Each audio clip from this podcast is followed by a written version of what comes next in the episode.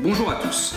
Afin d'accompagner le podcast sur la découverte des premières dents d'iguanodon par Gideon Mantel sur l'île de White, je vous présente ici de manière brève ce genre de dinosaure, car il s'agit bien en effet d'un genre regroupant plusieurs espèces. Il s'agit d'un dinosaure de bonne taille. Ils peuvent mesurer jusqu'à 5 mètres de haut, 10 mètres de long avec leur queue et pèsent le poids d'un actuel éléphant d'Afrique, c'est-à-dire 4 tonnes.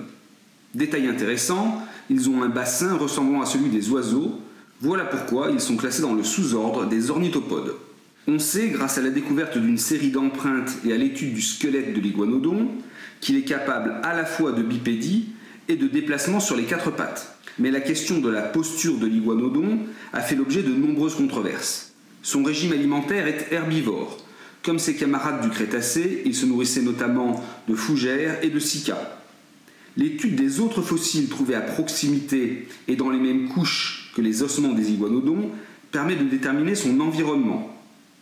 À la même époque, et sous des latitudes équivalentes, l'iguanodon pouvait croiser les paisibles ankylosaures ou bien le beaucoup moins tranquille mégalosaure, qui était sûrement un de ses principaux prédateurs sur le sol de l'actuelle Europe.